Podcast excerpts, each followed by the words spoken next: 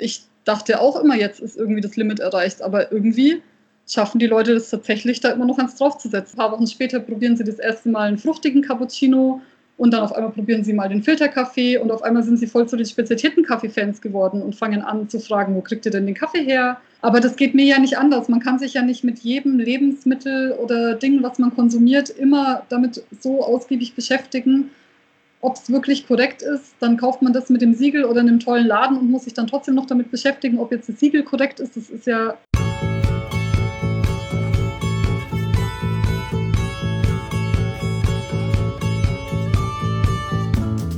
Hallo Leute, ein neuer Podcast für euch. Voll gut, ich bin gerade so richtig drin. Man könnte sagen, ich habe einen Run. Mm, bevor es aber losgeht, möchte ich euch gerne nochmal darauf hinweisen, dass ihr auf Steady ein kleines Abo abschließen könnt und mich mit einem kleinen Trinkgeld unterstützen könnt. Einen Link dazu findet ihr auf Instagram in der Bio. Oder ihr könntet auch einfach mal in meinem Online-Shop vorbeischauen, der Kaffeesahne-Shop. Der ist diesmal auch extra interessant, weil es den Kaffee meiner heutigen Gästin dort zu kaufen gibt. Ich freue mich, wenn ihr da vorbeischaut, mir Feedback gebt, mir Nachrichten schreibt, ja, und teilt, was das Zeug hält. Und jetzt zu meiner Gästin. Die liebe Lucia war die erste, die mir, ohne dass wir uns vorher getroffen haben und ohne dass ich das so bestellt habe, eine Slow Setter in den Cappuccino gemacht hat, als ich ihn bei ihr bestellt habe. Toll, ich war hin und weg. Das war mein kleiner persönlicher Fame-Moment. So soll das laufen, oder? Jetzt freue ich mich, dass ich ihren Kaffee aus dem Kaffeesurium in Fürth in meinem Shop haben darf. Und noch mehr freue ich mich darüber, dass wir uns über ihre Rösterei, über Kaffee und Kaffeeeinkauf und vor allem aber auch darüber unterhalten, was diese Community für eine Bedeutung hat, wenn man sich selbstständig machen möchte im Kaffeebereich. Ganz, ganz lieben Dank, liebe Luzi, und euch ganz viel Spaß beim Zuhören. Schön, dass du dir die Zeit genommen hast. Ich bin äh, extra früh für dich aufgestanden. Ich stehe ja eigentlich immer erst so gegen elf auf und starte dann so mittags. Ähm, Verlockend, ja. Ähm, ja, heute ist Montag, heißt du hast heute frei. Ja, seit einem Jahr habt ihr eine Rösterei und erzähl doch mal, was sich seitdem so ungefähr verändert hat. Also es ist jetzt nicht mal ein Jahr. Wir haben ja Ende letztes, letzten September aufgemacht. Also es ist jetzt ein Dreivierteljahr, beziehungsweise bald ist es tatsächlich schon ein Jahr. Ja, ja, ne? Ähm, also ich sag mal so, es hat sich generell einfach die letzten Jahre insgesamt dauernd viel verändert, weil wir zwei Kinder bekommen haben und schon allein da verändert sich ja ständig was. Mhm. Und ähm, ja, seit wir die Rösterei haben, ähm, ist das Schöne, dass wir uns vieles viel freier gestalten und einteilen können in unserem ganzen Alltag eigentlich. Gleichzeitig natürlich auch viel mehr Verantwortung haben und natürlich auch immer hier sein müssen und auch nicht mal eine Woche krank sein können oder so. Oder es ist zumindest dann eher ungünstig. Aber so grundsätzlich ähm, schafft es schon viel Freiheit auch, wenn man quasi seinen eigenen Laden hat und einfach selbst entscheiden kann, wann und wie man welche Dinge macht und mit wem. Also insgesamt finde ich schon sehr schön, einfach komplett selbstständig zu sein. Ach, witzig. Ich glaube, das würden echt viele nicht sagen, wenn es darum geht, sich irgendwie auch örtlich zu ja. finden. Ja, ich glaube, naja, das mit dem örtlich ist, also ich bin ja wirklich äh, in Nürnberg geboren, das heißt, ich habe es bis nach Fürth geschafft. Also für alle, die das nicht wissen, Fürth ist quasi die Nachbarstadt von Nürnberg mit einer U-Bahn-Verbindung, das ist eigentlich wie eine Stadt. Ähm, ich war viel unterwegs, aber meine Familie, also meine Eltern leben auch hier noch und wir haben ein gutes Verhältnis und irgendwie, Bernie fühlt sich auch hier wohl. Wir haben hier einfach viele Freunde mittlerweile und ich finde, also wenn dann hier würde ich sowas machen, weil man einfach schon so viele kennt und man weiß, woran man hier ist, man weiß, wie es hier läuft. Also das war für mich tatsächlich lange so ein Ding, oh Gott, will ich das wirklich machen? Da binde ich mich total krass, da muss ich immer hier bleiben, aber ganz so ist ja auch nicht. Wir können auch in zwei Jahren sagen, okay, wir verkaufen das und ziehen nach Australien oder keine Ahnung. Also es ist ja nicht so, dass man da nicht mehr rauskommt, nie wieder. Ja. Ja, ich glaube, das ist das, was die meisten so abhält, ne? dass ja. sich das so anfühlt, als wäre das irgendwie was für immer.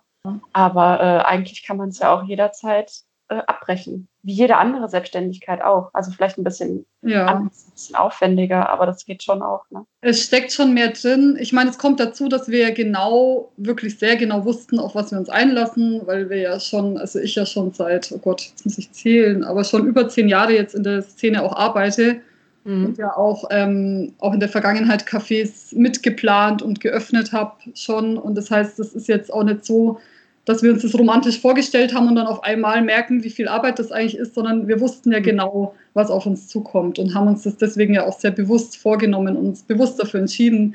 Ähm, wir hatten das große Glück, was wahrscheinlich auch nicht viele haben, dass wir einfach beide in Elternzeit waren, das heißt in Elternzeit hier unser Projekt planen und durchführen konnten, also wirklich ein halbes Jahr lang hier in Ruhe geplant und renoviert haben, natürlich immer mit zwei kleinen Kindern, das heißt, es ist jetzt auch nicht so, dass man bis spät hier im Laden steht und alles machen kann, aber trotzdem hatten wir dadurch einfach auch irgendwie Zeit und Energie dafür, das schön zu planen. Und wie gesagt, das, wir wussten ja auch, was wir machen. Also ich stelle es mir immer total krass vor, wenn man irgendwie aus einer ganz anderen Branche kommt und dann beschließt, ich mache jetzt einen Kaffee. Das ist ja schon so der Traum von vielen.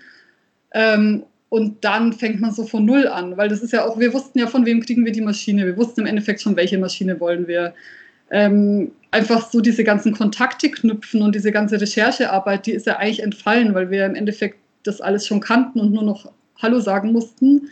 Die Leute mhm. schon kannten und das macht halt vieles total einfach auch. Ja. ja. Willst du erzählen, warum die Leute euch schon kannten? also ganz am Anfang an. Mittlerweile schon fast ein alter Hase, könnte man sagen. Ähm, ja, also bei mir hat die das ähm, ich sag mal, das Leben mit Kaffee ungefähr schon 2007 begonnen und das ist einfach schon sehr, sehr lange her. Und seitdem war ich ja auch relativ aktiv äh, auf Meisterschaften, auch in der Spezialitätenszene, jetzt auch als Jurorin die letzten Jahre. Und die Szene ist ja, wie du weißt, sehr klein. Wir sind eine schöne mhm. kleine Kaffeefamilie und da kennt man sich dann einfach. Also gerade innerhalb von Deutschland, aber sogar auch international sind da wirklich Kontakte da, die man einfach hat, weil man in der Szene ist und wo ja auch teilweise schnell Freundschaften draus werden. Und das ist das Schöne einfach, dass man, dass es alles so klein und familiär ist, dass man sich dann einfach kennt, ja. Ja. Ähm, und was war das erste ähm, große oder das erste, wo du ähm, das Gefühl hattest, ah, da ist halt diese Kaffeefamilie, diese, ähm, ja, diese Szene, in der man sich kennt? Mhm. Weil es ist ja nicht so von einem Tag auf den anderen, sondern es ist ja, ja oft so, dass es so ein Ereignis gibt oder so, wo man sich dann denkt, so, huch, ja, ja, stimmt. Und ich bin auch ein Teil davon. Also so geschnuppert habe ich das tatsächlich damals schon, ich glaube, das war 2008, vielleicht war es auch 2009, aber ich denke, es ist auch nicht so wichtig. Äh, da habe ich das erste Mal bei der Deutschen Barista-Meisterschaft teilgenommen. Damals komplett ahnungslos und da haben wir auch noch Zucker mit auf den Tisch gestellt und ich habe vorher Kekse gebacken, passend zu meinem Signature-Drink. Das war damals alles noch ein bisschen anders. Ähm, und habe damals ganz knapp das Finale verfehlt und das hat mich ultra motiviert, weil ich einfach noch gar nicht drin war. Und dann dachte ich mir, wow, jetzt bin ich ja schon so weit gekommen und habe da auch eben Leute kennengelernt und gemerkt, äh, wie cool das ist und wie spannend das ist und wie toll die Leute alles sind. Aber das war damals trotzdem noch wesentlich distanzierter. Also da waren auch die Juroren eher noch die, die so böse über den Tisch geblickt haben. Mittlerweile ist es ja auch Gott sei Dank alles ähm, viel herzlicher und man kennt sich einfach gut. Aber trotzdem war das so der Anfang auch so von diesem gemeinsamen Trainieren und Zusammenhalt, das ich einfach spannend fand. Und so richtig gemerkt, wie die Szene eigentlich drauf ist, habe ich eigentlich 2012 bei der Weltmeisterschaft, weil ich äh, im gleichen Jahr deutsche Meisterin in Latte Art wurde. Auch da war schon auf jeden Fall ein enger Zusammenhalt, aber bei der Weltmeisterschaft ist halt einfach alles übertroffen. Also, dass da aus, keine Ahnung, 30, über 30 Ländern Nationalitäten Leute zusammen hinter der Bühne stehen, die sich einfach alle unterstützen, obwohl sie ja eigentlich Konkurrenten sind und sich gegenseitig Kännchen leihen, irgendwie die Tassen polieren und das hat mich einfach voll umgehauen. Das war einfach richtig toll. Also das hat einfach richtig Spaß gemacht. Und das ist ja jetzt auch schon wieder acht Jahre her.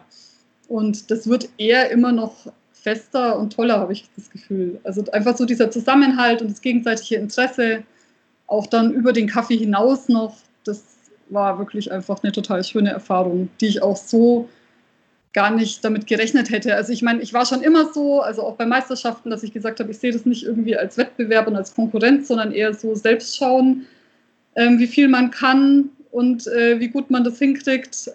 Und deswegen mochte ich das Wort eh Konkurrenz noch nie so. Ich bin auch nicht einfach so der Wettbewerbstyp.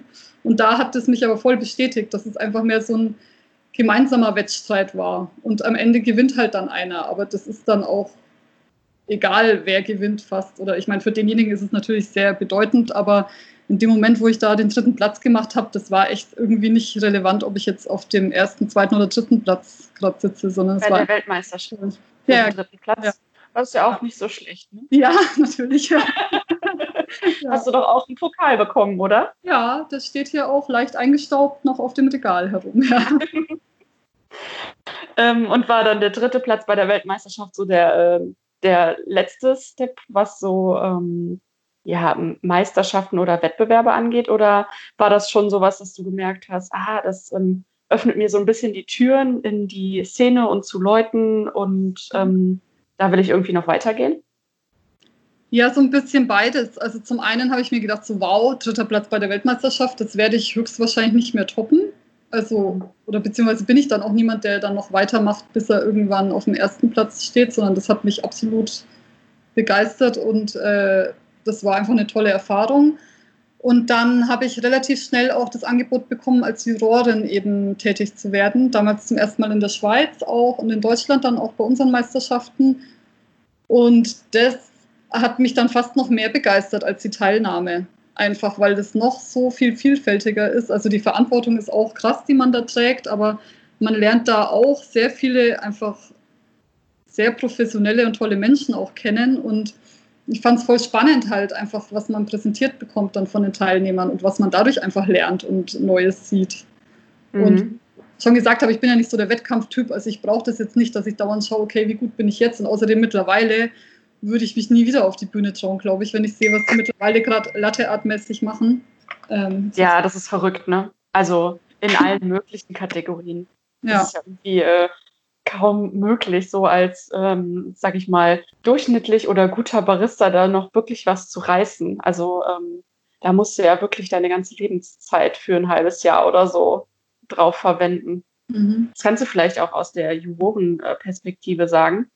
Naja, Ähm, man denkt das immer und dann hauen die Leute da wieder Sachen raus, wo man echt denkt, wow. Also ich dachte auch immer, jetzt ist irgendwie das Limit erreicht, aber irgendwie schaffen die Leute das tatsächlich, da immer noch eins draufzusetzen. Also ich bin mal gespannt, ähm, wann das tatsächlich aufhört. Aber ich finde, also gerade diese ganz freie Kunst oder dieses Zeichnen und diese wirklichen Bilder, die gerade geschaffen werden, das sind so tolle Sachen oft dabei. Ja. Das finde ich schon immer noch äh, sehr spannend und begeisternd. Also selbst bei der deutschen Meisterschaft jetzt, äh, die letzte, fand ich auch wieder spannend, was die Leute gemacht haben. also du machst ähm, ausschließlich Latte Art Jurorin. Nein, auch Barista. Und theoretisch, also ja, also man ist da tatsächlich auch dann recht flexibel, sage ich mal, wenn man schon als Juror tätig war, weil manchmal, wenn dann jemand gebraucht wird und man guckt dann, also man, man kriegt ja schon immer alles mit, auch wie es funktioniert und man hat natürlich seine Stärken, aber ich habe auch Barista Sensorik schon viel gemacht. Ähm, genau, und das mache ich theoretisch auch weiterhin. Ich habe dann wegen den Kindern und wegen Stillen ausgesetzt, weil ich tatsächlich einfach nicht so viel Koffein zu mir nehmen wollte. genau, da ist ja Latte Art eigentlich einfach, ähm, weil da muss man ja nur gucken, sage ich mal in Anführungsstrichen. Genau, aber im Prinzip kann man da, wenn man großes Interesse hat, schon auch in die anderen Bereiche mit reinrutschen, teilweise auch als Shadow Judge, also jemand, der quasi auf der Bühne erstmal mit dabei ist und mitschreibt und zuschaut und dann aber auch aktiv. Genau, aber so die Hauptdinge, die ich jetzt gemacht habe, war jetzt Barista und Latte Art. Ja, genau. Sha- Shadow Judge, ähm, ist das so ein bisschen wie ähm, Judge in Ausbildung? Kann Also- man sagen, vielleicht, genau. Also es ist schon, wenn man einfach Interesse hat, äh, da auch eben mit reinzukommen, dann ist das so eine Möglichkeit, sich das mal anzuschauen, genau. Und es ist tatsächlich auch, gerade wenn man ein internationales Jurorenteam hat, immer ganz toll, wenn man Shadow Judges mit auf der Bühne hat, weil die wirklich sich ja nicht gleichzeitig noch auf Sensorik, Blickkontakt und solche Dinge konzentrieren müssen, sondern ja einfach ein bisschen im Hintergrund stehen und dann auch viel mitnotieren können. Und gerade wenn zum Beispiel in einer anderen Sprache der Vortrag ist, als jetzt teilweise die Juroren sprechen, das sehr gut ist, weil der dann hinterher teilweise nochmal Dinge aufklären kann oder erklären. Genau, mhm. richtig rüberkam. Und das ist schon immer sehr hilfreich, wenn noch jemand dabei ist, der so von außen nochmal alles äh, quasi sich mitgemerkt hat. ja. Also du, jetzt hast du eine eigene Rösterei. Und was hast du vorher für Stationen so durchlaufen? Also du hast das eben mal ganz kurz so äh, angerissen, aber woher kommt das mit dem Kaffee bei dir? Ja, also es hat tatsächlich eben ungefähr 2007, 2008 damals angefangen. Da war ich nach dem Abitur ein Jahr lang in Australien zu Work and Travel, wie das ja viele machen. Und Australien hatte damals schon echt eine richtig ausgeprägte Kaffeekultur im Vergleich zu Deutschland. Also wirklich gab es damals schon viele kleine Röstereien. So Latte Art war Standard überall. Und also ich war vorher tatsächlich so Typ Kategorie Cappuccino beim Beck mit Sahne obendrauf. Das oh Gott, jetzt sage ich das hier öffentlich im Podcast, egal. das ist okay, ist bei mir auch so. genau. Ähm, und ich war dann einfach vollkommen begeistert davon. Also ich fand es so cool und so spannend und ähm, bin dann da über Nebenjobs halt so ein bisschen in die Szene reingekommen, weil man muss ja auch arbeiten und nicht nur reisen. und habe dann gleich am Anfang in so einem kleinen Non-Profit Fair Trade Café angefangen. Das war ein bisschen chaotisch, aber das hatte den Vorteil, dass man da auch ein bisschen machen konnte, was man möchte und ich dann tatsächlich da ziemlich aus eigener Motivation mir recht viel selber beigebracht habe. Und so hat es eigentlich gestartet. Also ich habe mir irgendwie selber angefangen, Latte Art beizubringen, schon auch da mit Kollegen und Freunden, aber im Prinzip habe ich damals mich selber da so ein bisschen reingewurstelt und bin dann beim Rumreisen, habe ich mir dann immer wieder schöne Cafés gesucht und habe da angeklopft und gefragt, ob sie jemand brauchen. Und man kriegt als Barista, wenn man so ein bisschen Latte Art kann, war damals echt immer recht einfach, auch dann den Job in irgendeiner Bar zu kriegen. Und das hat mich halt, ja, da war so der Anfang. Und dann kam ich zurück nach Deutschland, habe dann zu studieren ähm, begonnen, und zwar Multimedia und Kommunikation, also so, sag ich mal, Mediendesign-Schwerpunkt in Ansbach und war dann erstmal komplett frustriert, weil ich hier in der deutschen, damals überhaupt nicht vorhandenen Kaffeeszene saß und mir dachte, oh mein Gott.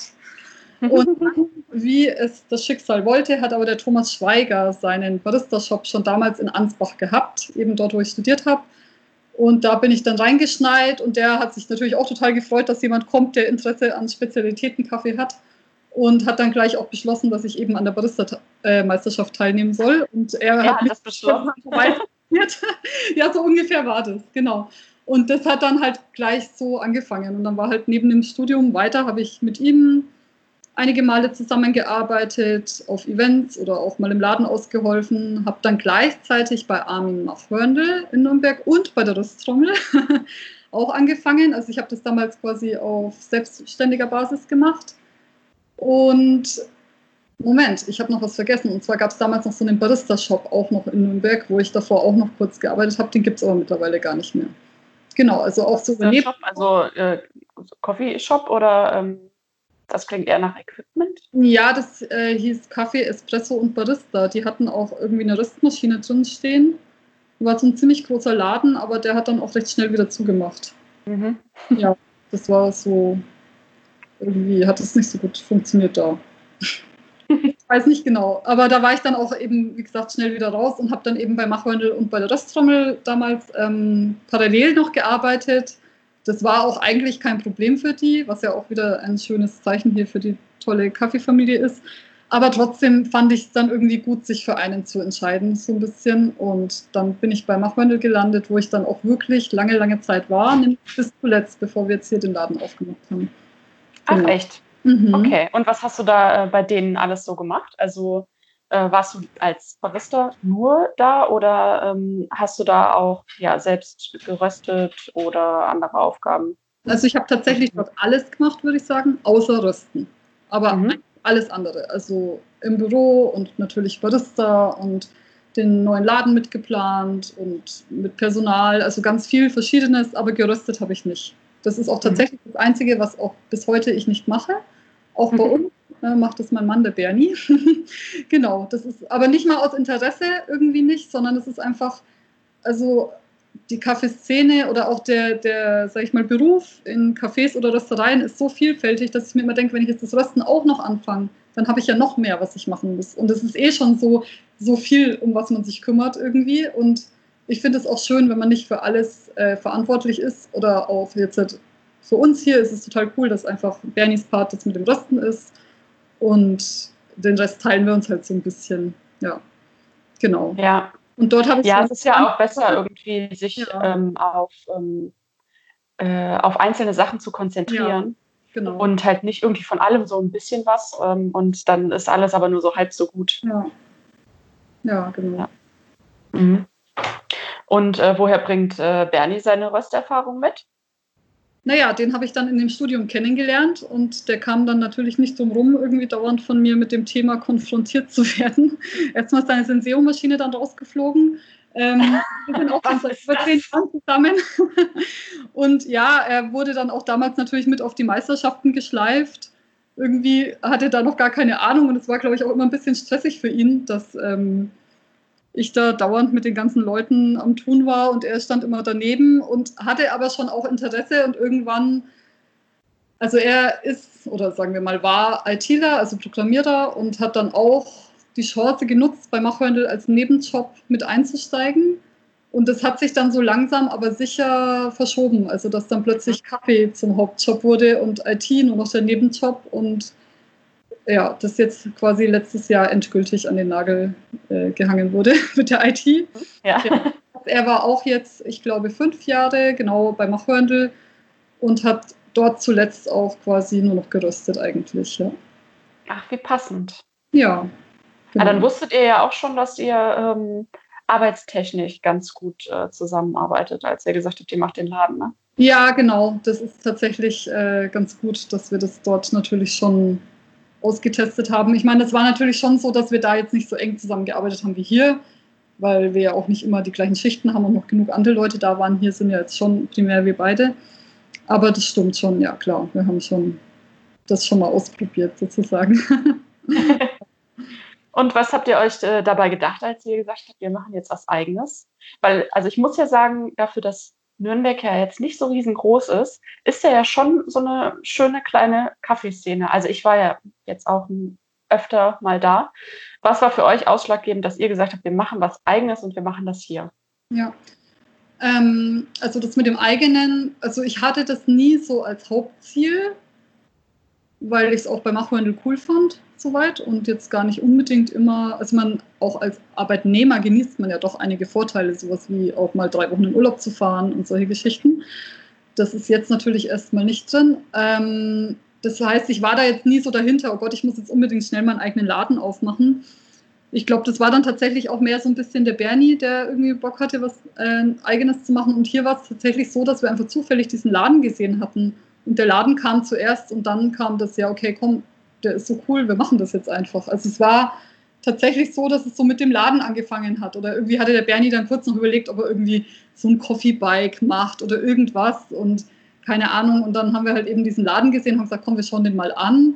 Und dann war tatsächlich auch der Vermieter hier vollkommen begeistert von unserem Konzept und hat uns dann auch irgendwie da Unterstützung angeboten und generell absolut freie Hand und war einfach ein super cooler oder ist nach wie vor ein super cooler Vermieter. Und das hat uns dann auch noch so ein bisschen mehr bestärkt, weil ich meine, ich kriege es ja auch von anderen Läden mit, was Leute teilweise für Stress mit Vermietern haben oder generell mit ihren Immobilien. Und das ist einfach super viel wert auch, wenn man da jemand hat, der hinter einem steht, beziehungsweise das sogar unterstützt und äh, befürwortet, das ist halt schon auch total viel wert. Und es war halt einfach ein schöner Laden. Er war uns anfangs so ein bisschen zu klein, ist er auch immer noch, aber ich meine, größer werden kann man immer. Und es ist ja auch ganz cool, einfach erstmal ein bisschen kleiner zu starten. Also das haben naja, ein bisschen kleiner zu starten. Ihr habt euch schon auch einen Röster in den Laden gestellt. Ne? Also ja, weil ja, als Rösterei könnte man ja sagen, man fängt erstmal einfach an und röstet bei jemand anderem ja. oder so, um mal zu gucken, ob das läuft mit der eigenen Marke und so. Ja. Ähm, da sind wir einfach, also ich bin da einfach sehr optimistisch und gesagt, ich weiß, dass das läuft. Das wird laufen und ich weiß, wir können das gut und in Fürth gibt es so spezialisierten Kaffee noch nicht und ich habe da nie dran gezweifelt, dass es läuft stelle ich jetzt einfach mal so dahin, einfach die jahrelange Erfahrung in der Szene und das zu wissen, was die Leute so mögen und dann auch halt jetzt, sage ich mal, tatsächlich den kleinen Fürther Markt anzuschauen, dass es hier sowas noch nicht gibt. Also es gibt hier auch nicht viele, sage ich mal, ein bisschen ausgefallenere Cafés, sondern eher so ein bisschen die gemütlichen Standardcafés, auch eher so vielleicht ein bisschen für die älteren Herrschaften. Und es gibt auch eine schöne kleine Kneipenstraße mit auch ein paar netten Cafés, aber definitiv ähm, gibt es jetzt noch nicht so ein richtiges Spezialitätencafé. Also Chrissy hat ja ihren kleinen Laden noch hier, aber es ist ja nur ein Café, sage ich jetzt mal. Das ist das äh, Café Portier? Genau, ja. ja, genau. Da habe ich es leider nicht hingeschafft. Ja, das schaffst du. Ähm, ja. ja. ja, genau. Aber das mhm. hat hier irgendwie, finde ich, noch so ein bisschen gefehlt. Einfach. Und wir sind ja sehr nah an der Fußgängerzone, also eigentlich sehr in der Innenstadt auch. Das heißt, die Leute erreichen uns auch echt gut. Wir sind jetzt auch nicht total versteckt irgendwo hinten in der Seitengasse und ja, also es ist echt, also das Feedback, was wir bekommen und generell, ähm, wie es läuft, äh, bestärkt uns da auf jeden Fall drin, dass es die richtige Entscheidung war. ja. Sehr cool. Ähm, ja, was habt ihr euch denn äh, für ein Konzept überlegt, das dann so gut äh, funktioniert jetzt? Also wie seid ihr rangegangen? Wenn wir eine Rösterei machen, dann machen wir das so. das ist jetzt so ein bisschen eine sehr schwierige Frage. Also eigentlich haben wir das, sage ich mal, so gestaltet, dass wir uns selber hier super wohlfühlen. Also das ist tatsächlich so ein bisschen das Konzept, auch wenn es jetzt blöd klingt, dass wir uns hier wohlfühlen, einfach in der Arbeits- und Atmosphäre und dass wir hier selber sehr gern hingehen würden. Und was uns voll wichtig war, weil du ja auch schon mal gesagt hast, beschreibe deine Rösterei in einem Satz, das wäre für mich so ein bisschen Spezialitätencafé für jeden nicht nur für die, die eh schon wissen, um was es geht, sondern wir wollen gern einfach jeden einladen, zu uns zu kommen. Auch denjenigen, der erst einen Latte Macchiato mit Karamellsirup bestellt, einfach trotzdem nicht blöd angucken, sondern nur sagen, hey, ähm, haben wir nicht, aber probier doch mal, wir haben das und das und das. Und einfach die halt mit viel Reden daran führen ans Thema und einfach mhm. auch erstmal jeden freundlich empfangen. Also das ist wirklich äh, vielleicht ein ziemlich simples Konzept, aber. das klingt auf jeden Fall schon mal ganz gut. Und es ist tatsächlich so, wenn wir so Bewertungen kriegen auf Google oder Feedback, dann kommt ganz oft, ja, die sind so nett. Wo ich mir denke, ja, okay, ich finde es eigentlich voll schlimm, dass das als positive Bewertung kommt, weil das sollte mhm. verständlich sein. Aber anscheinend, ähm, ja, fällt das positiv auf, dass wir nette Menschen sind. Sehr gut. Wir versuchen, jeden hier willkommen zu heißen. Auch, äh, auch viele Kinder. Wir haben selber Kinder. Und wenn hier Kinder mal schreien und Mamis stillen, ist es genauso okay, wie wenn der von nebenan, haben wir die Hypovereinsbank, der Banker hier sein Bankgespräch geführt. Also wir versuchen halt, dass sich hier alle wohlfühlen. Und das klappt, glaube ich, bisher echt ganz gut. Und versuchen ja. sie gleichzeitig noch ans Thema Spezialitäten Kaffee heranzuführen. Also wir servieren jetzt auch nicht jedem alles, sondern halt haben schon unsere ausgewählten Getränke, die auch sensorisch, sage ich mal, für uns so abgestimmt sind, dass der Kaffee noch im Mittelpunkt steht. Und das ist uns auch wichtig. Und aber es, wir merken, es bringt halt echt viel. Also es ist so oft, dass die kommen, die dann beim ersten Besuch nur oh, irgendwie mal ein Cappuccino nicht so heiß und irgendwie war der so klein und ich hatte ja keinen richtigen Schaum. Und dann kommen sie doch wieder und haben gesagt, naja, aber war schon ganz lecker. Und dann kommen sie wieder und wieder und ein paar Wochen später probieren sie das erste Mal einen fruchtigen Cappuccino und dann auf einmal probieren sie mal den Filterkaffee und auf einmal sind sie voll zu den spezialisierten Kaffeefans geworden und fangen an zu fragen, wo kriegt ihr denn den Kaffee her? Und also man merkt diesen Prozess voll und das ist nicht nur einmal passiert, das passiert echt oft und das ist halt, das macht dann voll Spaß, wenn man das Gefühl hat, okay, es kommt halt wirklich auch an. Das ist ja, halt das klingt richtig perfekt. und ihr verkauft ja auch ein bisschen so äh, Equipment, geht das auch ganz gut weg an genau so Leute? Ähm, also unser bestverkauftes Equipment bisher ist, pass auf, unsere Spielzeug-Holz-Kaffeemaschine. Oh, ja, ja die kenne ich, die ist auch großartig. Das ist tatsächlich das meistverkaufte Equipment bisher. Ansonsten, äh, ja, ja, ansonsten haben wir nur Filterkaffee-Equipment, also Aeropress äh, von Hadio ein paar Sachen. Und da geht immer mal wieder was, aber das ist äh, fast zu vernachlässigen, sage ich mal, im Umsatz. Also wir haben das da, weil oft dann auch Leute, wenn sie sowas wollen, das dann natürlich auch gerne bei uns kaufen wollen, wenn sie unseren Kaffee schon mögen.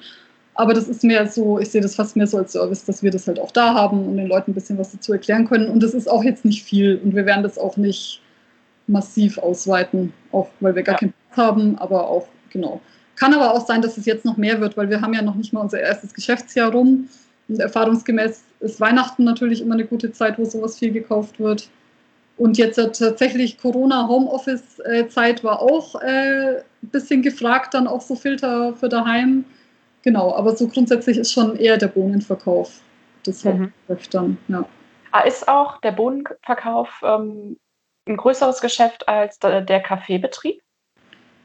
Ähm, puh, da fragst du mich jetzt, da muss ich mal mal schauen. nee, da brauche ich jetzt eine fundierte Aus Aussage von. Frage einfach, weil wir noch im ersten Geschäftsjahr sind. Das hat sich, ja. das verschiebt sich jetzt langsam. Also es hat natürlich angefangen mit der Gastronomie. Mittlerweile wird aber echt viel Kaffee verkauft, aber dank Corona jetzt die letzten Monate ist es echt eine schwierige Frage, weil wir hatten jetzt natürlich zu, da haben wir dann nur Bohnen verkauft, jetzt haben wir wieder offen, jetzt ist gerade gastromäßig sehr viel los, die Leute kaufen aber weiterhin viel Bohnen ich sag mal so, das mit dem Bohnenverkauf generiert uns natürlich wesentlich schneller Umsatz, weil die Päckchen fertig abgepackt äh, im Regal stehen und da können viele Leute viel Kaffee kaufen, während unser mini kleiner Gastraum natürlich schnell voll ist. Das heißt, wir haben da, sind da natürlich schneller am Limit, einfach was jetzt die Gastronomie betrifft im Vergleich zu den Bohnen. Da geht natürlich noch wesentlich mehr. Also das Ziel ist schon, dass wir letztendlich den Hauptumsatz mit dem Bohnenverkauf generieren im Endeffekt. Das war auch der Hauptgrund, warum wir auch ein, eine Rösterei aufgemacht haben und nicht ein Café, weil ich jetzt so die reine Gastro echt als hartes Geschäft ansehe und man aber schon mit Kaffee- und Bohnenverkauf und vielleicht auch so ein bisschen Schulungen und Kurse, was wir ja auch wieder machen, da auf jeden Fall äh, wesentlich bessere Möglichkeiten hat, so schon mal sich gut zu versorgen und seine Mitarbeiter. ja. ja. Ja, ja, und halt auch Familie, ne? Das ist ja auch, ja, also genau. seid ihr nicht nur für euch verantwortlich. Ja, das stimmt. Und ja, jetzt einmal ganz kurz über Corona. sind wir auch alle satt drüber zu sprechen, aber ähm, also dadurch, dass ihr Gastronomie und eine Rösterei habt, ähm, ist euch das, ja, seid ihr gut durchgekommen?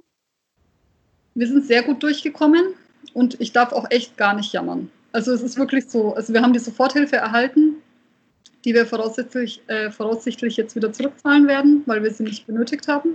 Es lief richtig gut. Also wir haben echt, es haben so viele Leute Kaffee bestellt, einfach auch als Unterstützung und Gutscheine gekauft. Das war echt der Wahnsinn. Also gerade das, was wir an, an Päckchen verschickt haben, das war echt verrückt. Und auch Leute hier in den Laden kamen und trotzdem noch Kaffee abgeholt haben, während wir auch geschlossen hatten. Ähm, das lief richtig gut. Also wir können uns wirklich gar nicht beschweren.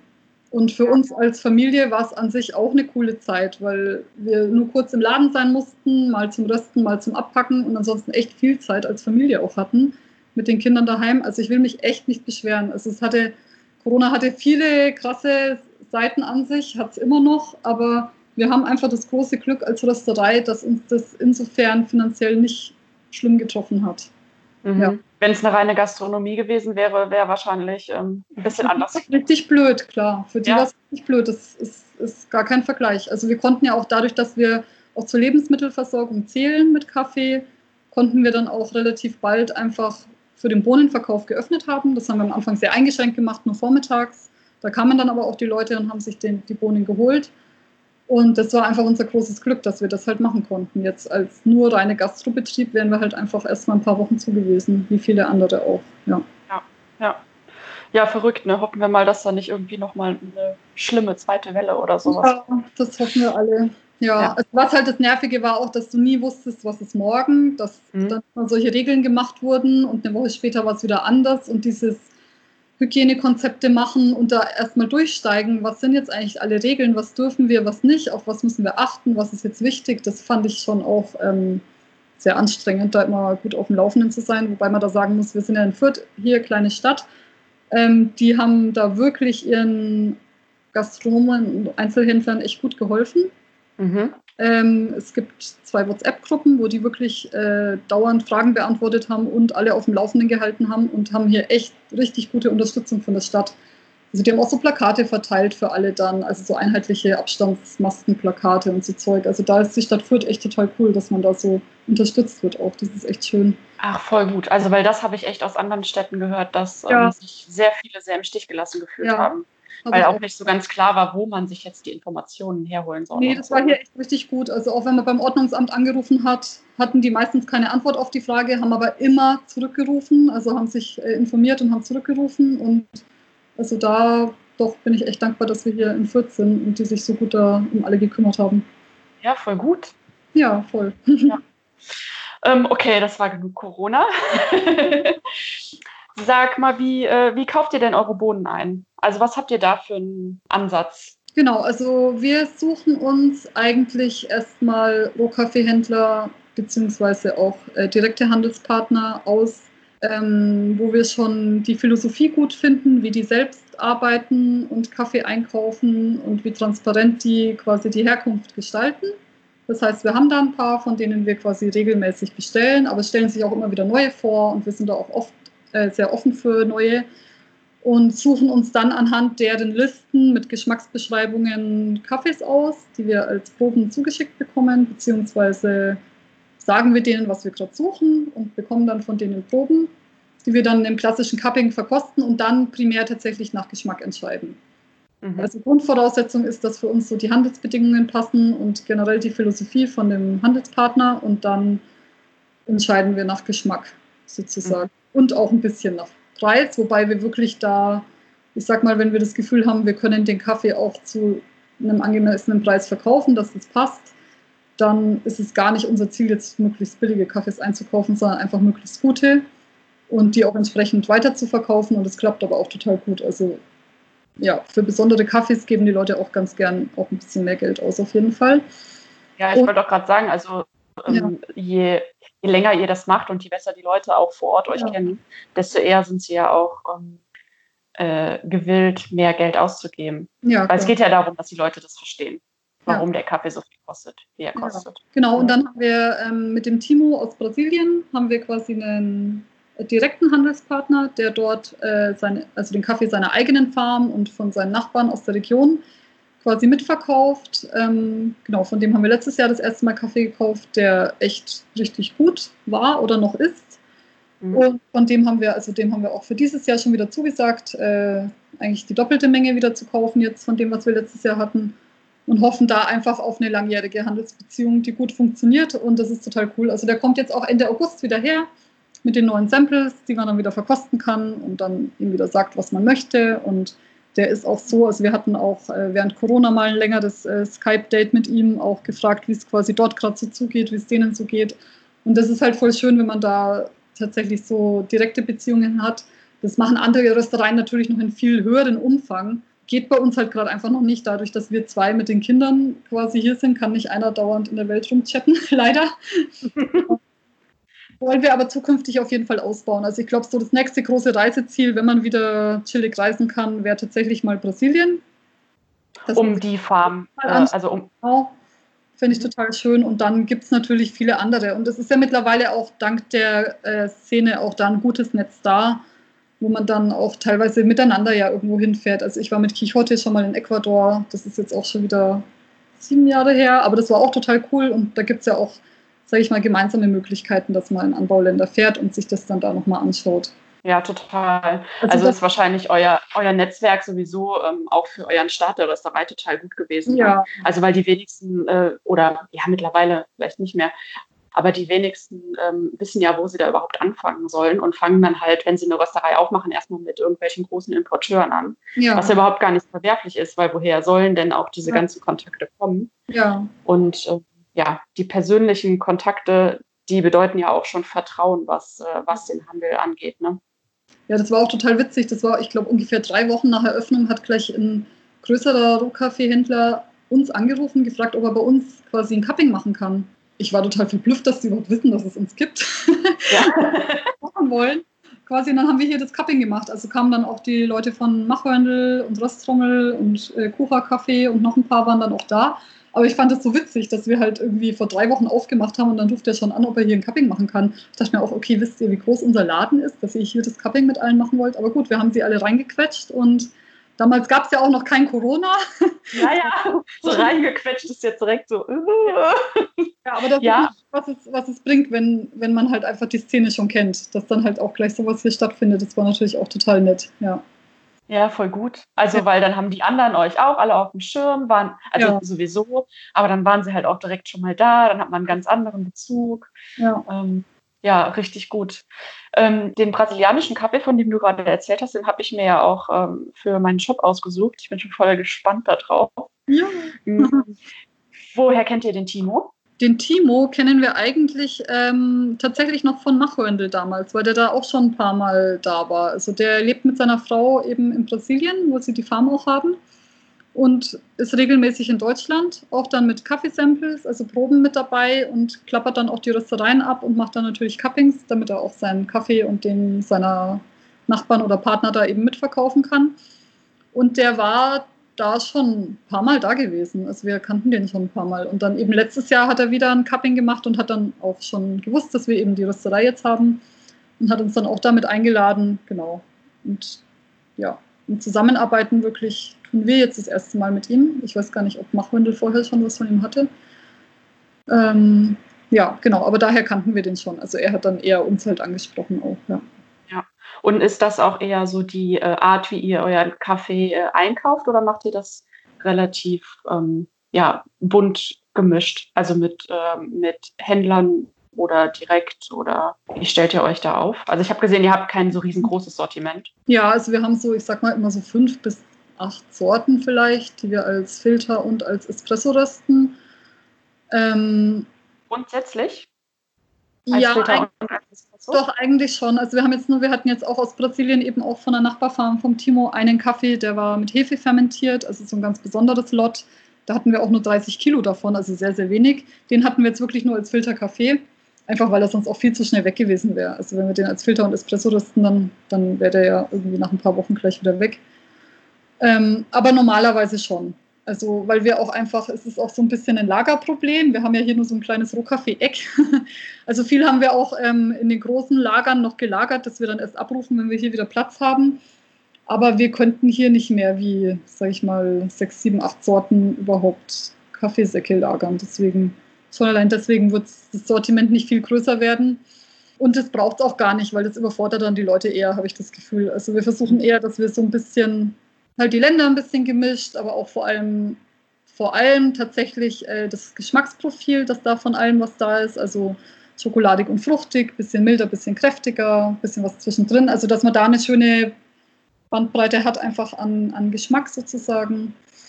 Und genau, aber du wolltest wissen, wie wir die einkaufen. Also das ist wirklich so ein bisschen, ja, wir überlegen, wir brauchen jetzt wieder einen schönen fruchtigen Kaffee oder wir hätten jetzt gerne einen Natural aus Äthiopien und da wissen wir halt dann schon, von welchen unserer Händler wir da potenziell was Gutes kriegen. Oder wir schauen halt, was in deren aktuellen Listen steht, lassen uns dann die Samples schicken und kaufen dann einfach das, was uns am besten schmeckt.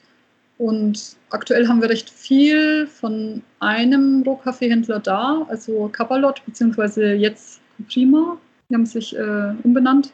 Und genau, mit denen arbeiten wir echt aktuell sehr gerne zusammen, weil die einfach sehr transparente Infos uns geben, eigentlich alle Fragen beantworten können, wenn man nochmal irgendwie eine Frage hat.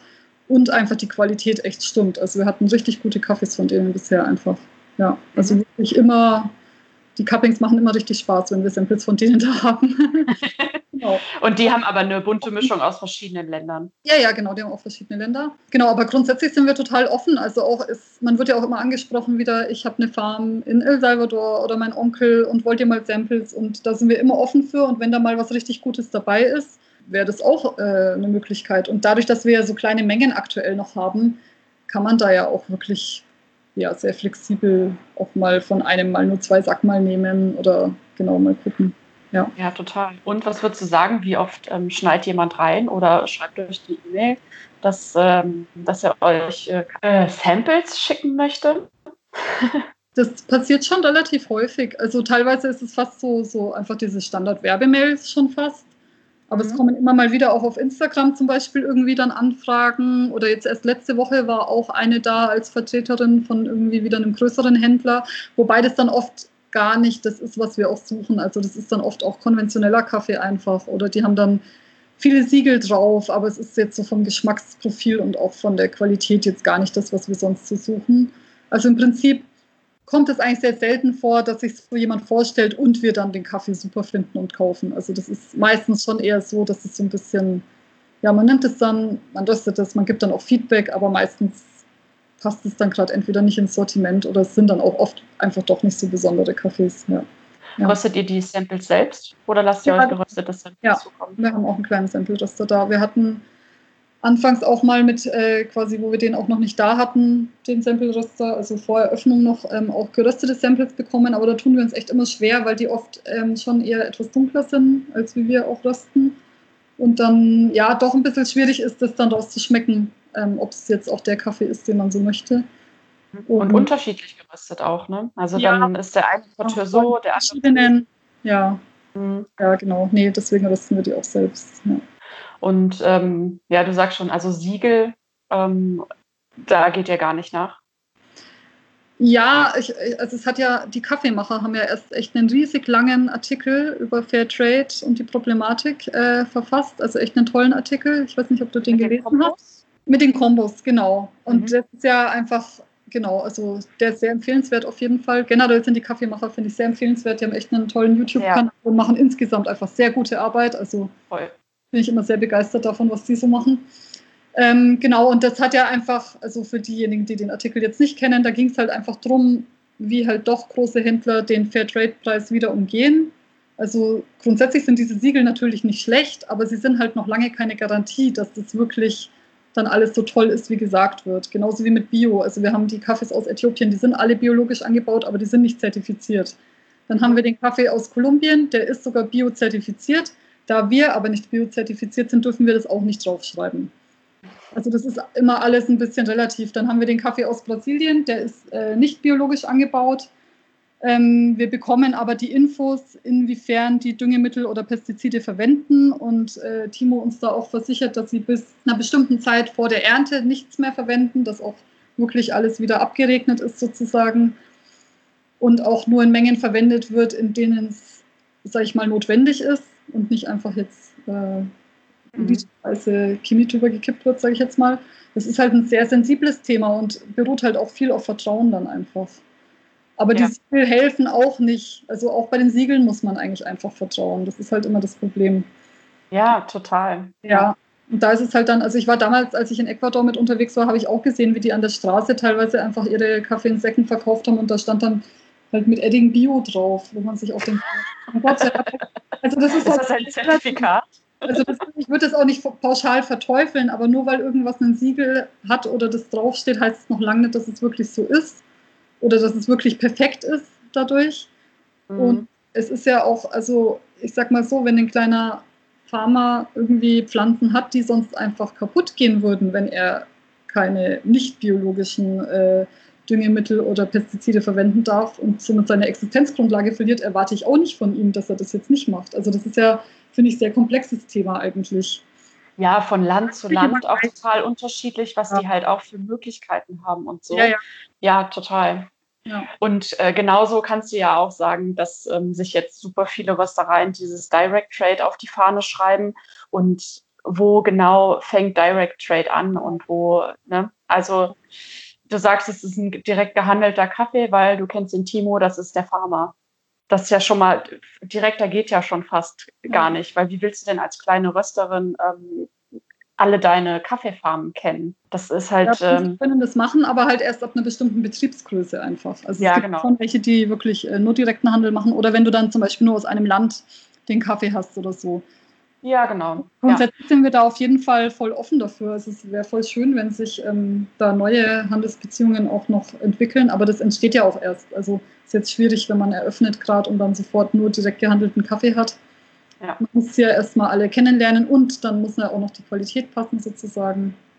Und ich ja. finde, ich finde das auch gar nicht so wichtig, dass das alles wirklich direkt direkt ist, weil wenn ich von meinen Zwischenhändlern alle Infos kriege, die ich gerne möchte, ich meine, klar, für uns ist es dann natürlich etwas teurer wieder, weil der Zwischenhändler ja auch was verdienen möchte und auch muss, was ja auch absolut in Ordnung ist.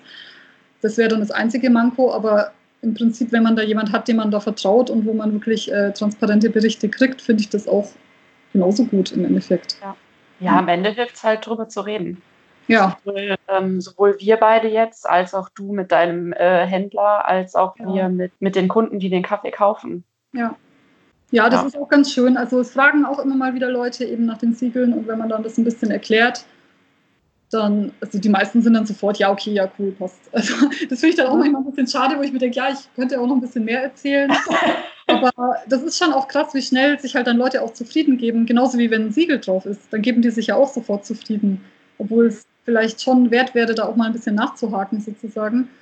Aber das geht mir ja nicht anders. Man kann sich ja nicht mit jedem Lebensmittel oder Ding, was man konsumiert, immer damit so ausgiebig beschäftigen, ob es wirklich korrekt ist. Dann kauft man das mit dem Siegel oder in einem tollen Laden und muss sich dann trotzdem noch damit beschäftigen, ob jetzt das Siegel korrekt ist. Das ist ja echt schlimm. ich meine, ich finde es gut, je mehr man das macht und je mehr man nachfragt und je mehr die Leute auch bereit sind, überhaupt äh, Infos preiszugeben und auch die Kunden bereit sind, mehr zu zahlen, desto transparenter wird das alles. Aber ich spreche da halt gerade von uns mini kleiner Rösterei mit unseren paar hundert Kunden. Also ich denke, da müsste sich halt eher auf in den großen Ebenen mal was tun. Naja, aber ich glaube, man, äh, also wir haben auch in unserer Blase ähm, relativ ja. guten Impact, wenn wir das richtig gestalten. Ja. Da geht es dann halt auch darum, äh, nicht äh, snobby von oben herab, oh, das ja. machst du falsch, äh, an die Leute ranzutreten, sondern halt wirklich reden, erzählen und irgendwie Interesse wecken. Und ich damit denke, das Gute ist ja auch, dass er dann Ach so, genau. Ich wollte sagen, dass man ja auch schon merkt an, wenn dann die Großen auch auf einmal Barista Editions und so Sachen rausbringen, dass die ja schon auch, die Kunden ja auch irgendwie eine Nachfrage generieren. Und mhm. mein Gott, vielleicht hilft es ja, auch wenn es ganz langsam ist, aber trotzdem hilft es ja doch irgendwie, dass dann plötzlich draufsteht, auch woher der Kaffee kommt. Ich meine, es ist noch immer nicht alles transparent, aber ich denke mir so, man kann ja mal einen Anfang machen irgendwie. Ja, ja, also ich finde auch, also mich interessiert jetzt nicht so der ähm, äh, direkt und fair gehandelte ähm, Single Origin Kaffee von den großen Röstereien. Mhm. Aber das ist halt eine, eine, ganz gute Sache, dass die auch mit auf den Zug an, aufspringen, mhm. weil die wecken das Interesse dafür. Ja.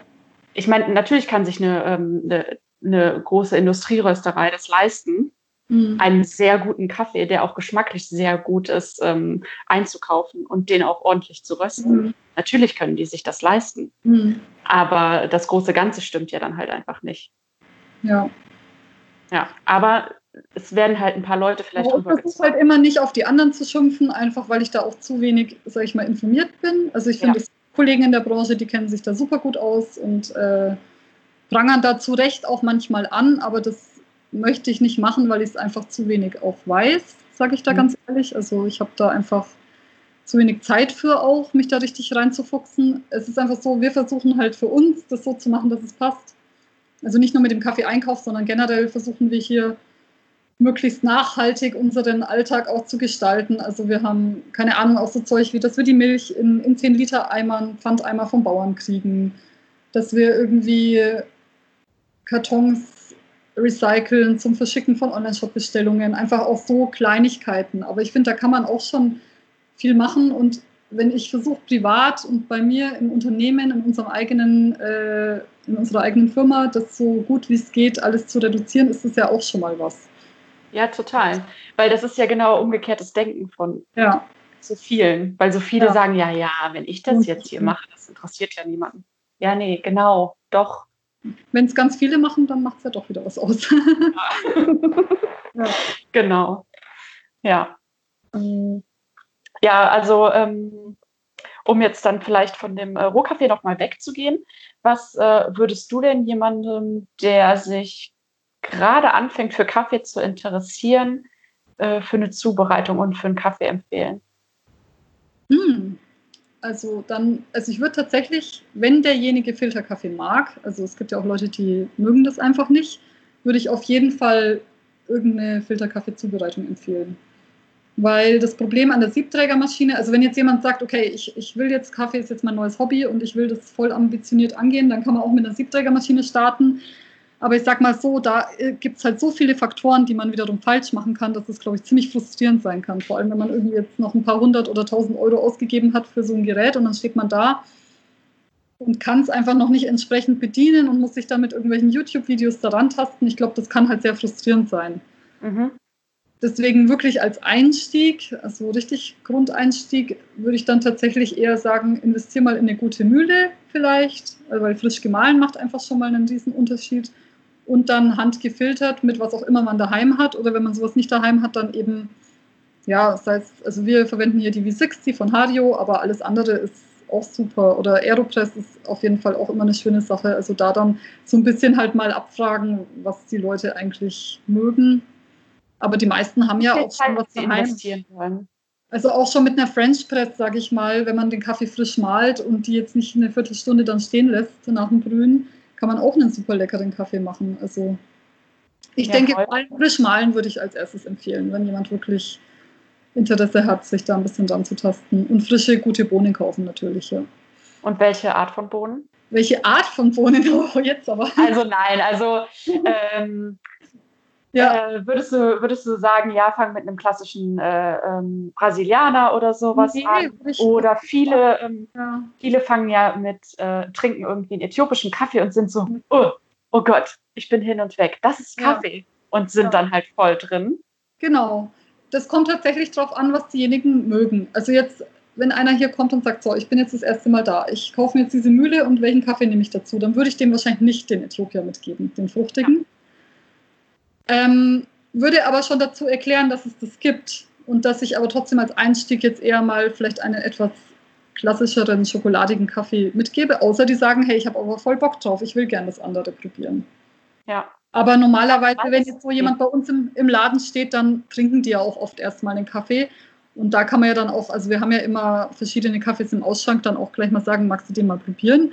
Und wenn die dann voll drauf einsteigen und das irgendwie total spannend und lecker finden, dann kann man natürlich den auch ähm, gleich auch mit nach Hause nehmen. Also wir haben viele Leute, die, die gerade wegen den Äthiopiern oder ich sage jetzt immer die Äthiopier, die haben so den Ruf weg halt als fruchtigen ja, Kaffee. Ja.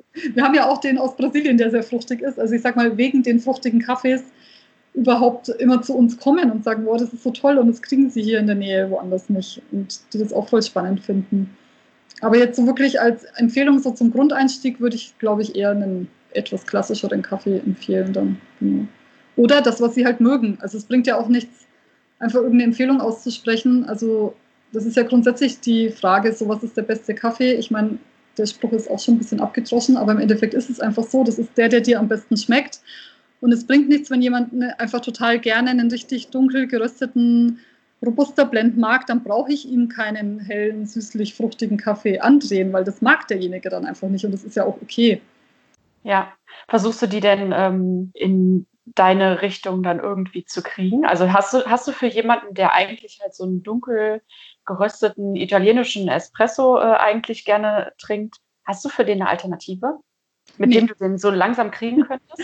nee, gar nicht. Aber ich bin da auch immer sofort ehrlich. Ich sage, okay, wenn die kommen, ja, ich hätte jetzt gerne Espresso so richtig stark und kräftig italienisch, dann sage ich gleich so, hey, grundsätzlich rösten wir relativ hell. Wir haben definitiv keinen kräftig italienischen Espresso, aber ich sage dann gleich dazu, wir rösten relativ hell, einfach um die natürlichen Geschmackseigenschaften vom Kaffee hervorzuheben und nicht kaputt zu machen. Wenn wir dunkel und schwarz rösten, schmeckt am Ende halt alles relativ gleich und ist einfach nicht mehr so spannend. Und dann empfehle ich Ihnen den halt aktuell, sage ich mal, schon kräftigst schokoladigsten im Ausschank, den wir haben. Der ist aber nicht kräftig dunkel, bitter italienisch. Mhm. Und trotzdem, ganz oft kommt dann wirklich ein positives Feedback und sagen, wow, so einen Kaffee habe ich noch nie getrunken, der war mhm. ja nicht süß oder der war ja, also das ist oft, also es, es gibt immer mal wieder welche, die einfach sagen, nee, das ist nicht meins, aber das ist wirklich die Minderheit. Also das ist ja. nicht so, dass die reihenweise rausgehen und es dann nicht mögen, sondern die meisten sind sehr positiv überrascht. Mhm. Und wenn die dann auch sagen, sie wollen ihr den Kaffee mal mit nach Hause nehmen zum Probieren, dann empfehle ich natürlich auch jetzt wie den aus Brasilien, den wir gerade da haben, der einfach so von Natur aus einen recht kräftigen Körper hat und einfach ja. schön schokoladig ist. Sag ich, probier mal den. Er ist aber trotzdem nicht dunkel und bitter. Also mhm. diejenigen, die das mögen, das sind einfach nicht unsere Zielgruppe und das, der kriegt dann hier auch nicht den Kaffee, den er will. Aber es gibt ja genug andere, die das machen. Ja, voll. Ja. Also wir werden schon, also wir sind gerade vor allem für die Gastronomie, weil wir mittlerweile einige haben, die gerne mit uns zusammenarbeiten wollen, gerade dran, ähm, einen Blend zu machen mit einem kleinen Anteil Robusta. ähm, wir hatten einige Robustas da, haben da viel verkostet, haben jetzt echt einen guten gefunden, der aber auch schon wieder doppelt so viel kostet wie äh, mhm. die Arabicas, die wir haben. Aber das war halt auch so ein Ding, wo ich sage, okay, auch da, also auch wenn wir jetzt was noch kräftigeres machen, was die Gastro möchte, dann muss es auch von der Qualität her wieder was sein, wo wir dahinter stehen, der einfach gut ist. Und ja. da haben wir jetzt ein bisschen rumgetüftelt und haben da jetzt was gefunden und ab Herbst wird es dann da was geben. Und ich denke, das werden wir dann auch nicht unseren Endkunden vorbehalten. Da schauen wir dann mal, wie wir das machen. Aber das ist noch. Ach so, mhm. also dass wenn ihr ähm, sowas macht, dass ihr es auch mit in den Verkauf nehmt. Wahrscheinlich schon. Also da müssen wir ja. jetzt noch mal gucken. Genau, das war jetzt einfach da die Nachfrage da. Deswegen haben wir jetzt mal verschiedene Samples da gehabt und verschiedenes probiert. Und da waren auch durchaus ganz gute Sachen dabei. Ja, ja, Robusta ist ja auch. Ähm, das ist ein Thema für sich, ist auch ein spannendes Thema. Ja, ja, genauso wie Decaf, ne? das hatten ja. wir ja letztens. Da hast du übrigens so ein bisschen den Anreiz gegeben, da ein bisschen tiefer reinzugehen. Ja. ja. Ähm, ich bin halt generell, egal bei welchem Thema, sei es Kaffee, sei es irgendwas anderes, finde ich es halt immer blöd, wenn irgendwelche Sachen pauschal verteufelt werden. Mhm. Weil ich denke mir immer, das kann ja nicht sein. Also alles hat ja irgendwie seine Daseinsberechtigung oder fast alles vielleicht. Ja. Man, halt, man, muss halt dann einfach schauen, okay, was gibt es denn da? Ist es wirklich alles so schlecht? Und ich sage jetzt mal, gerade bei Decaf ist so ein Ding, es gibt halt einfach viele Leute, die aus ganz unterschiedlichen Gründen kein Koffein zu sich nehmen müssen. Und das ist echt bei uns mit einer der bestverkauftesten Kaffees, weil die einfach alle so glücklich sind, dass sie jetzt mal einen entkoffinierten Kaffee abseits von der grausamen Supermarktrüstung bekommen. Und die halt mhm. wirklich sagen, das ist, ich habe noch nie so einen guten entkoffinierten Kaffee getrunken. Und da ist immer noch wirklich Luft nach oben, sage ich. Also den ersten, den wir hatten, den fand ich persönlich noch äh, besser. Der war noch süßlicher, runder. Der, den wir jetzt haben, der ist etwas kräftiger, was wiederum schon einigen Kunden auch zusagt, denke ich mal.